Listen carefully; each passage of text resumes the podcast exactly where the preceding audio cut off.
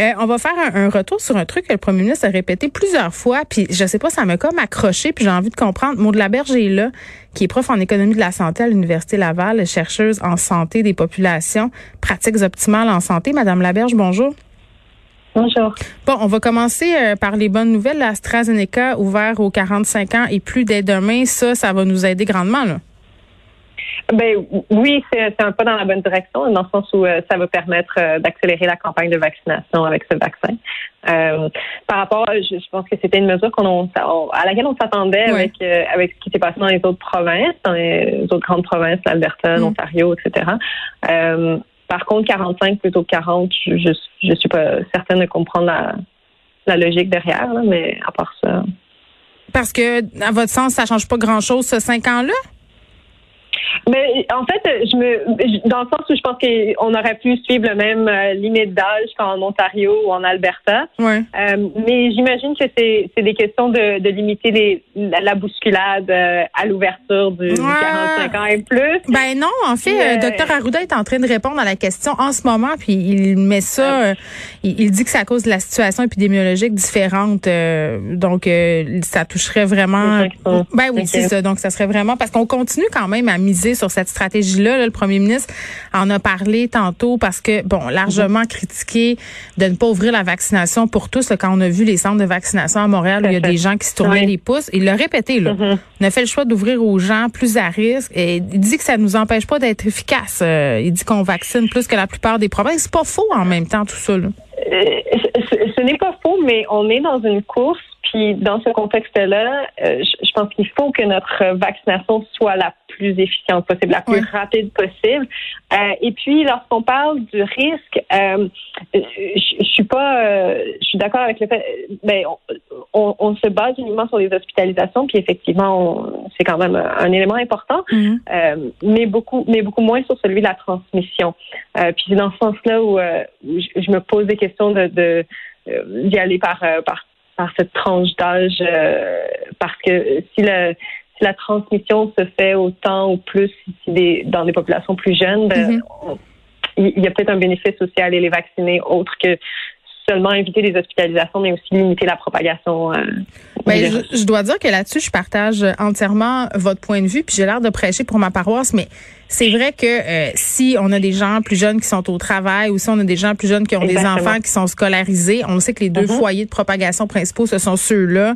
Euh, alors, vaccinons cette population-là. En même temps, euh, Madame Laberge, on se dit on vaccine tous les parents puis tous les travailleurs qui sont en présentiel, ben à go, on vaccine tout le Québec, puis c'est ça qu'on est en train de faire. C'est un peu contre-productif comme argument.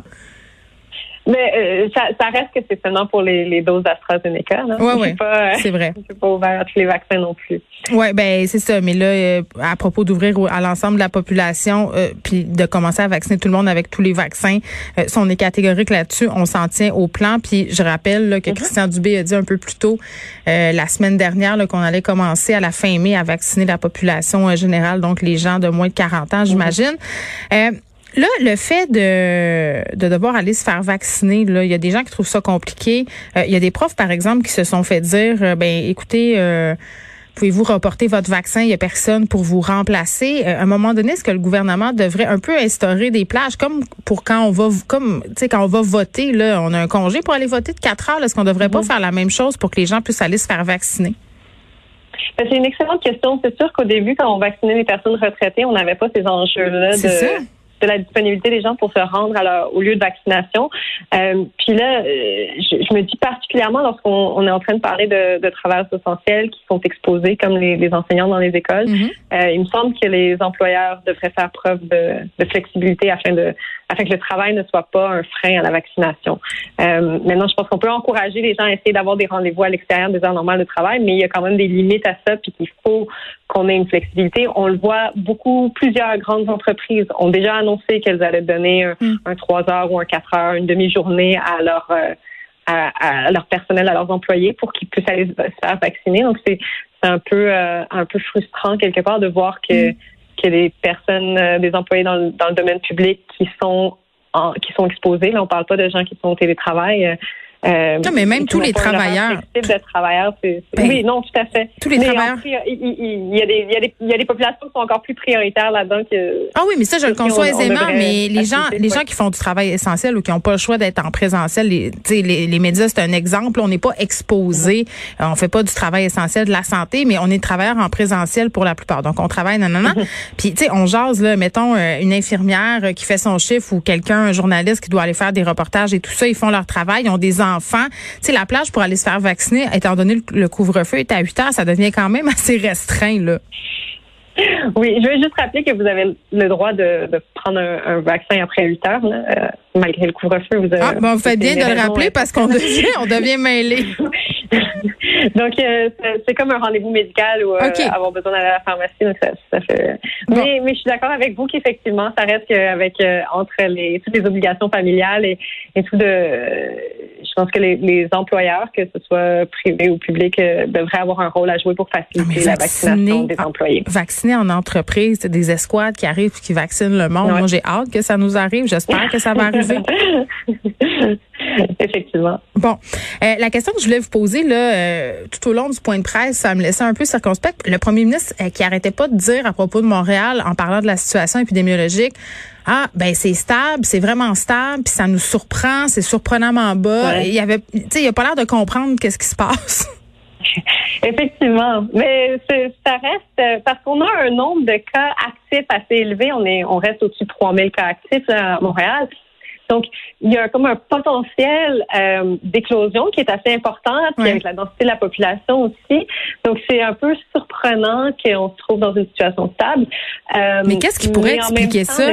Vous, vous êtes chercheuse en santé des populations. Est-ce qu'on...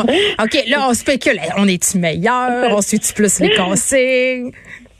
honnêtement, je, peux mettre des hypothèses, mais ça reste des hypothèses ben euh, par rapport au, respect des, mesures sanitaires. Peut-être que, que la, Montréal se souvient de la première vague qui, a quand même ébranlé beaucoup euh, euh, la ville, puis que les, gens ont, plus de résilience par, rapport, par rapport à la situation à, cause de ça. Euh, mais on n'a jamais rouvert non plus. Hein. C'est peut-être à cause de ça. Peut-être pas qu'on suit mieux les consignes, mais comme ça fait très longtemps qu'on est en zone rouge, ben peut-être que c'est ça l'effet que ça a. Montréal s'est habitué à, à, vivre dans ces dans ces conditions-là, alors ce qui s'est passé ailleurs, c'est euh, un, un, début de déconfinement qui a mené à un relâchement de la population. ça. Plus général, qui a mené à des grosses éclosions. Euh, on sait. Alors qu'à Montréal, il n'y a, pas, a pas eu autant ce, relâchement. Il n'y a pas eu de, déconfinement partiel non plus vraiment. Là, donc, euh, Puis on continue. On nous annonce pas la fin du couvre-feu. On nous dit que ça marche, ces mesures-là. Donc, il faut s'accrocher encore, euh, j'ai envie de dire, malheureusement, parce que c'est de plus en plus difficile. En même temps, c'est vrai qu'en ce moment, on est dans une stabilité. On voudrait pas perdre ça. Est-ce que c'est directement lié au couvre-feu? Ça, c'est un peu compliqué à prouver. Maud de la Berge, merci. Maud de la Berge, qui est prof en économie de la santé à l'Université Laval.